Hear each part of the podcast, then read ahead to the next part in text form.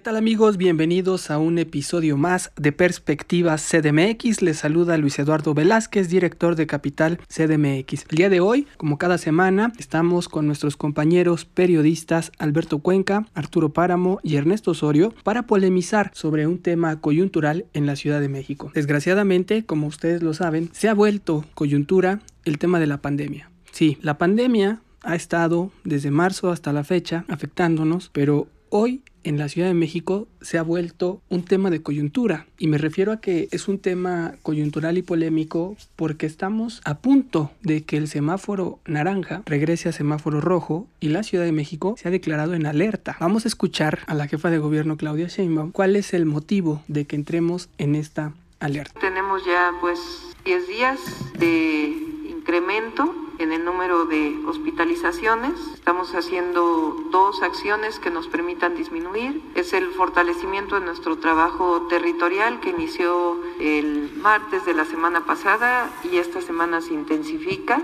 Y al mismo tiempo, pues estamos viendo esta evolución para en todo caso, pues tomar algunas otras medidas a partir del viernes de esta semana. Escuchamos a la jefa de gobierno Claudia Sheinbaum explicando por qué entra la Ciudad de México en alerta. Nos encontramos ya en la semana 18 de semáforo naranja, en el cual no hemos podido transitar al semáforo amarillo y mucho menos al verde. Esto implica abrir más actividades para que la gente pueda regresar de manera natural a las calles, a sus actividades. Esta estrategia de los semáforos que maneja cada entidad del país en la Ciudad de México ha tenido algunos matices, pero para tener los datos y el contexto les digo que al día de hoy tenemos 14 mil muertos, un poco más de 14 mil muertos por COVID en la Ciudad de México. Además, tenemos más de 2.700 personas hospitalizadas, ocupando una cama de hospital por COVID. Y tenemos 146 mil personas contagiadas y otras 47 mil sospechosas. Esos son los datos que tenemos al día de hoy. Por eso la Ciudad de México se encuentra en estado de alerta. Hay además 158 colonias que están en semáforo rojo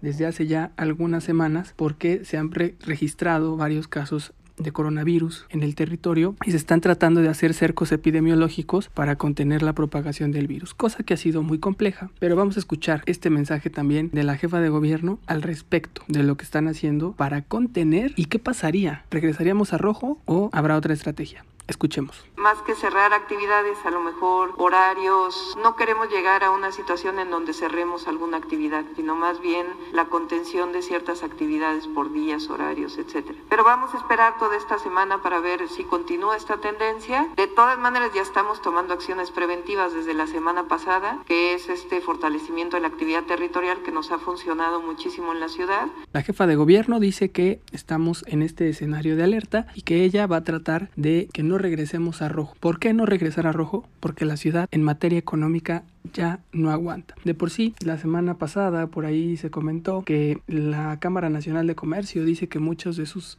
socios están pensando en ya de plano ni reabrir lo que resta del año porque lo ven como una pérdida. Entonces estamos en un escenario en el que probablemente el tema de la economía para el cierre del año, lejos de repuntar, venga en picada. La ciudad ha buscado mantener este semáforo naranja como para dejar el mensaje de que estamos en zona de riesgo y que la gente use su cubrebocas e ir tratando de abrir los espacios. Por ejemplo, ya están abiertos los casinos, los gimnasios, Incluso ya hay algunos conciertos con algunas medidas o en autos, pero ya se está reaperturando la ciudad y eso, además de que se están haciendo más pruebas, de manera natural implica un alza en los contagios, pero aquí el indicador son las hospitalizaciones. Y la jefa de gobierno lo que nos está diciendo es que lleva ya 10 días en que crece el número de hospitalizados y para recordar les doy el dato de que en mayo se tuvo el pico más alto que fue de 4.500 personas hospitalizadas. Entonces, si estamos en 2.700,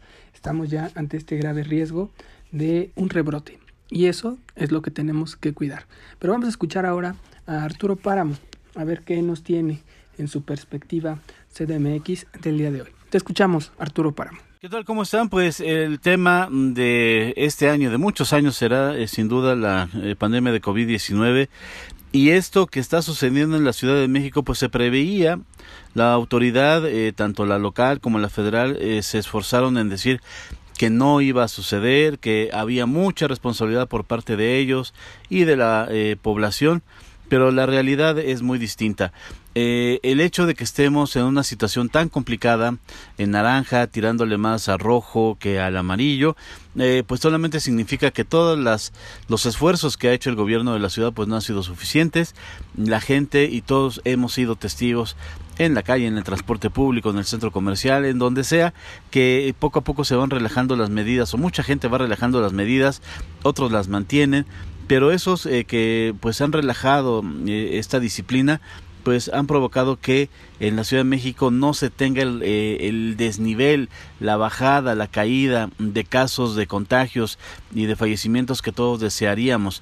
Las hospitalizaciones pues eh, están en una gran meseta ya desde hace mucho tiempo, con una baja muy, muy, muy leve.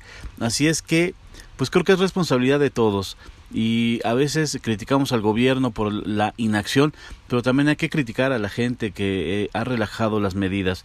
Eh, eh, hay una afectación muy importante a la a la economía del país, a la economía de la Ciudad de México. Son 86 mil muertos a nivel nacional, poco más de 86 mil oficialmente reconocidos.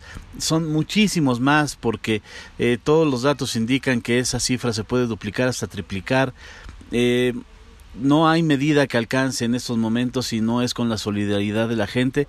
Y creo que en las últimas semanas eso es lo que ha fallado y eso es lo que nos tiene en esta situación de pues de que se prolonga la, la pandemia y las medidas eh, para tratar de, eh, de paliarla en la Ciudad de México algo que todos estamos sufriendo y todos vamos a seguir eh, sufriendo, en la que todos además somos responsables. Gracias Arturo Páramo por tu perspectiva. Coincido en que aquí tenemos dos responsables, el gobierno y la ciudadanía.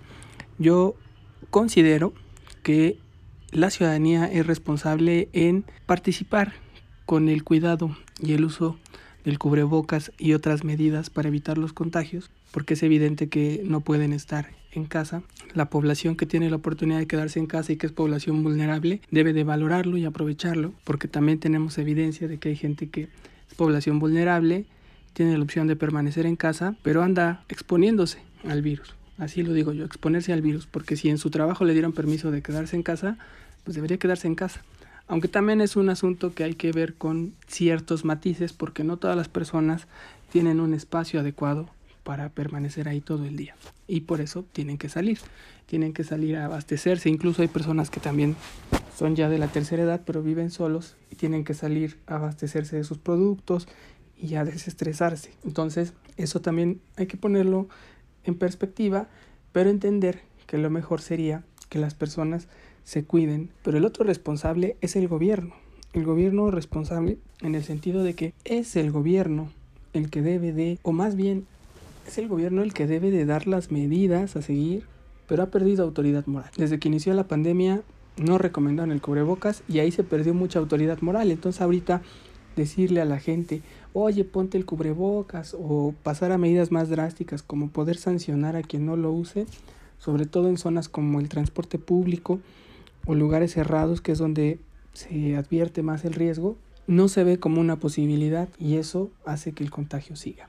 Vamos a escuchar ahora a Ernesto Osorio, director de Gaceta Ciudadana, que nos tiene lista ya su perspectiva. Te escuchamos. Amigos de Capital CDMX, ¿que ¿por qué razón no hemos pasado pues, del semáforo naranja al amarillo y tenemos ya por séptima semana consecutiva este semáforo? Es muy sencillo. Las medidas que ha tomado el gobierno de la ciudad para poder contener la pandemia han sido en principio positivas, pero finalmente plegadas a la estrategia del gobierno federal.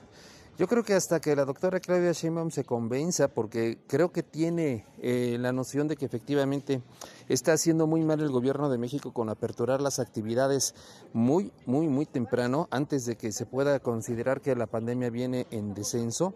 La jefa de gobierno tendría que tomar un poco más las riendas de la política sanitaria aquí en la ciudad.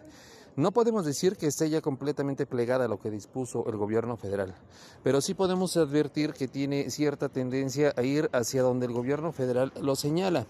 De ahí que tengamos ya siete semanas en semáforo color naranja. ¿Y por qué la alerta roja? Porque el momento de aperturar actividades como los negocios, los bares, los restaurantes que dieron pie a que se generaran estas pues fiestas COVID que se encontraron en algunas colonias de la capital, pues vimos ya cuál es la consecuencia, un incremento en la hospitalización y el hecho de que estemos en alerta para la siguiente semana. Creo que el gobierno de la ciudad debe en este momento tomar una decisión drástica, regresar al confinamiento de algunas actividades antes de que tengamos que ver, pues, y vivir aquí en la Ciudad de México lo que ya están viviendo otras capitales del mundo. Solamente hay que voltear a ver lo que sucede en las principales capitales de Europa, en Madrid, en París, en Viena, lugares que han tenido que cerrar otra vez y porque regresaron al semáforo rojo. Creo que ahorita estamos un poco más proclives a estar cerca del semáforo rojo que del amarillo, dado que se están juntando ya las dos eh, padecimientos de temporada, tanto COVID-19 como influenza.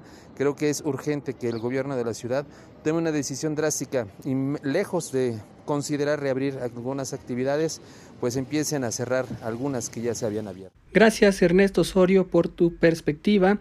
Coincido, el gobierno tiene que tomar medidas drásticas, aunque lo que escuchamos al principio de la jefa de gobierno parece ser que no se van a tomar. Vamos a escuchar ahora a Alberto Cuenca, reportero de Capital CDMX, quien nos tiene ya la perspectiva al respecto. Hola Luis, eh, hola amigas, amigos de Capital CDMX. Primero comentarte que hasta este sábado pasado, hasta este sábado 17 de octubre, pues había un total de 2.711 personas hospitalizadas por COVID en nosocomios de la Ciudad de México.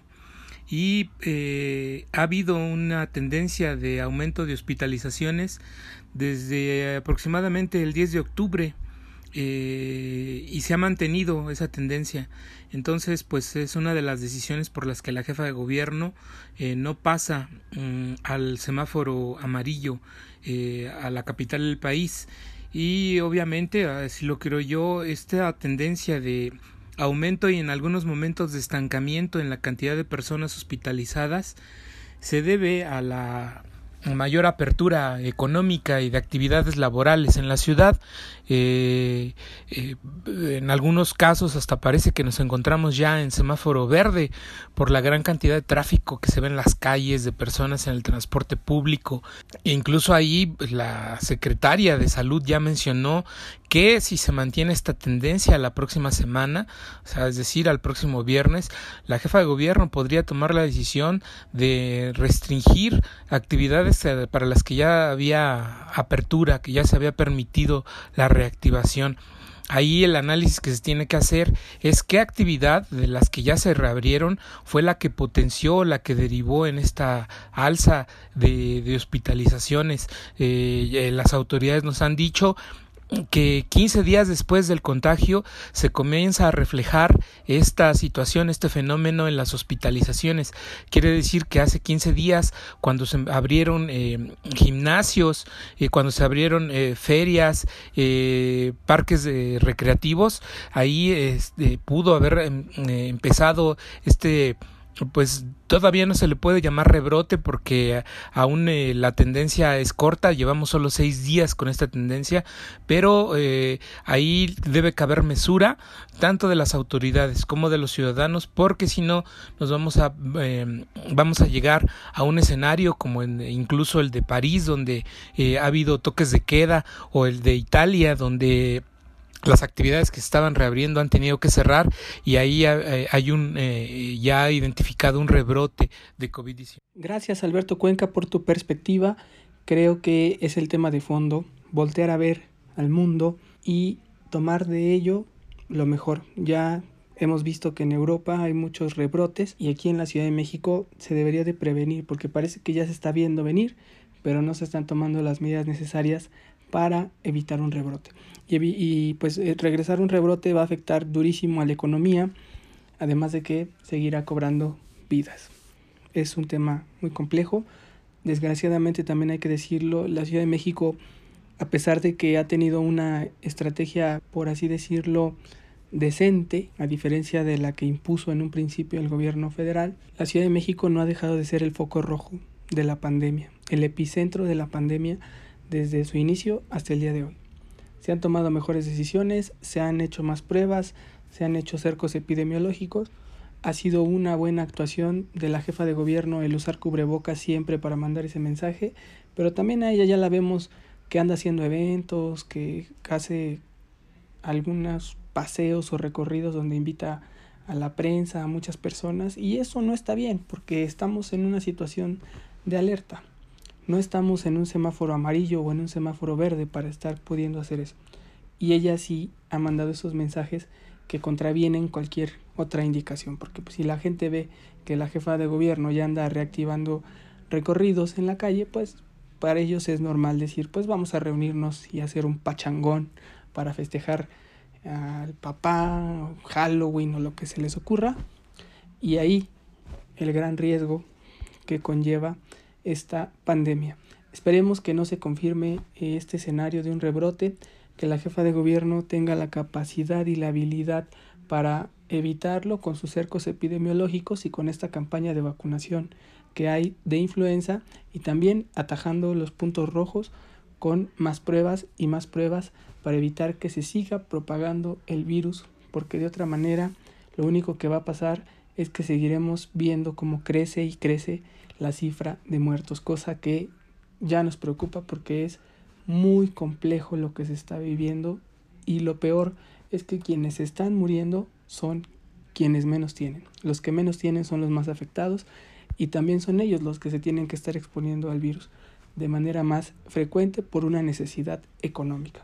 Esperemos que haya prudencia y la invitación a todos es a seguirnos cuidando, usar cubrebocas y todas las medidas de higiene que se recomiendan para evitar contraer el virus. Ahí lo dejamos y vámonos a las perspectivas de la semana.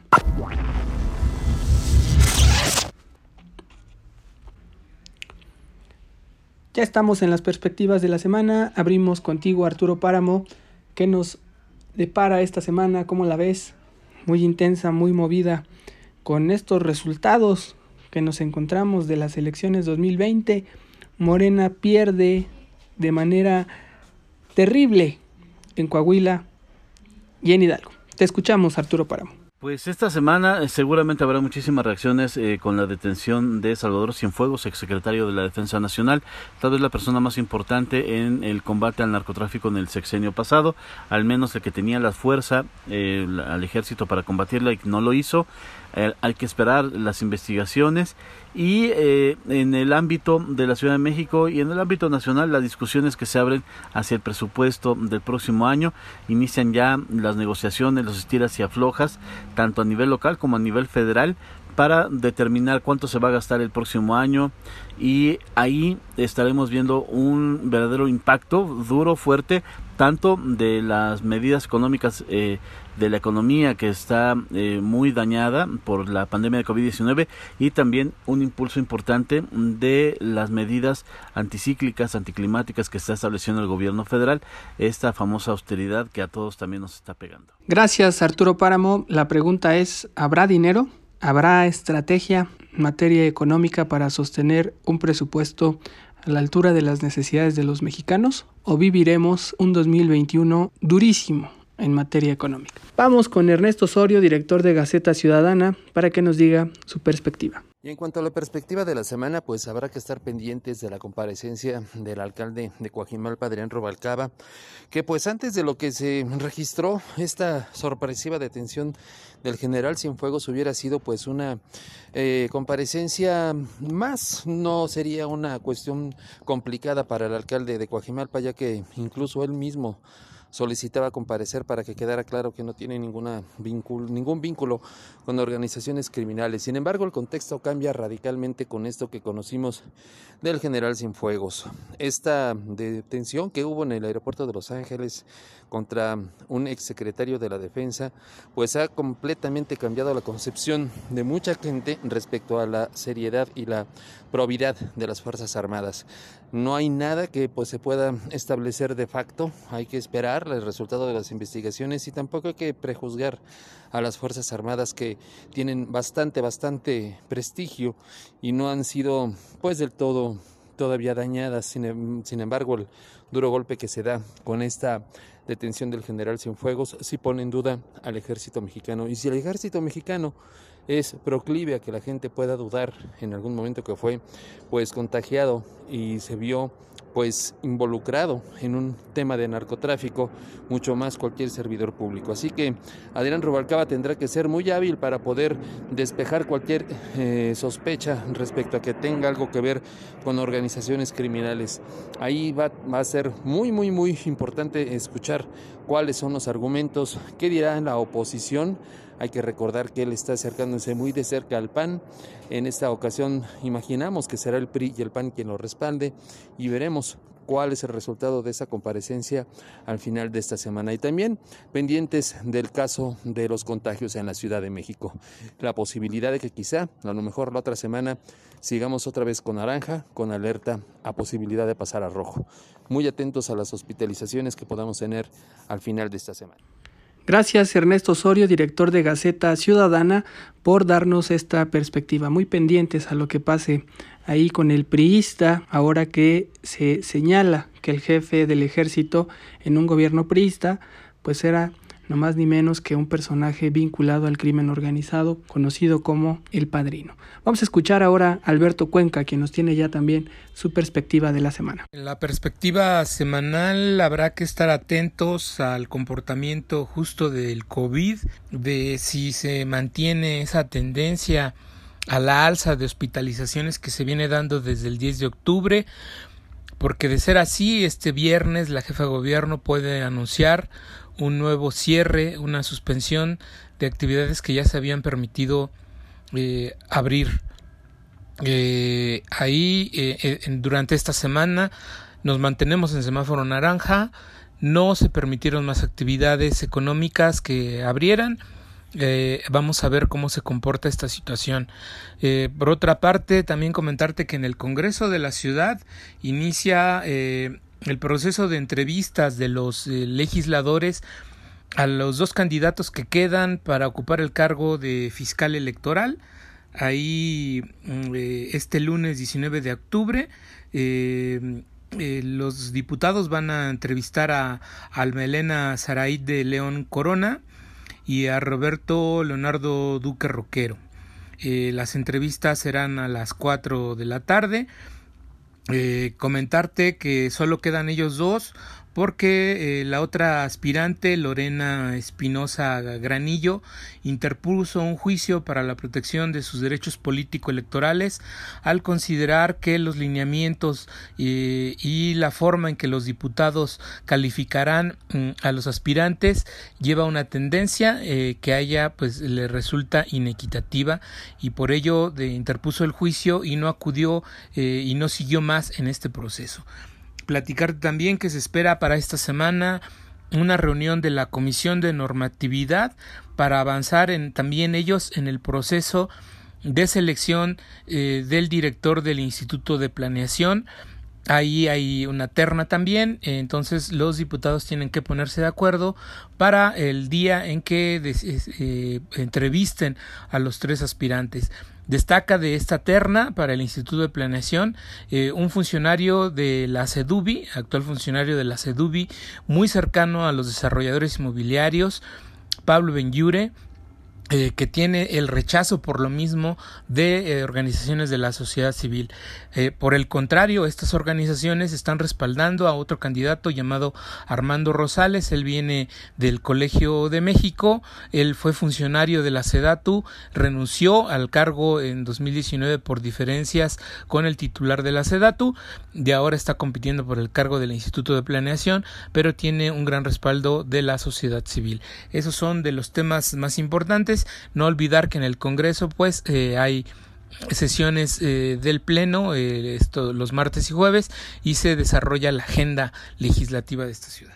Gracias Alberto Cuenca por tu perspectiva. Yo para cerrar englobaría que nada más nos falta ver cuál será el resultado de la tercera encuesta de Morena para la dirigencia nacional porque sin duda esa decisión ya va a dejar claro cuál será el panorama para el reparto de candidaturas de las elecciones 2021, sobre todo a partir de que tuvieron este descalabro en Coahuila y en Hidalgo, donde perdieron de manera contundente ante el PRI y también ante el PAN en esos estados, incluso ante el PRD perdieron el partido en el poder, Morena perdió, no tuvo un buen resultado y eso va a ser muy importante que se ponga en perspectiva para la definición de candidatos en el 2021 y eso se tomará en cuenta a partir de que Morena logre ya por fin tener un dirigente nacional y organizar su comité ejecutivo nacional porque al día de hoy no hay certeza de nada y eso tiene a todos los militantes de Morena con los pelos de punta. Esperemos que haya ya resoluciones y estaremos ahí listos para analizar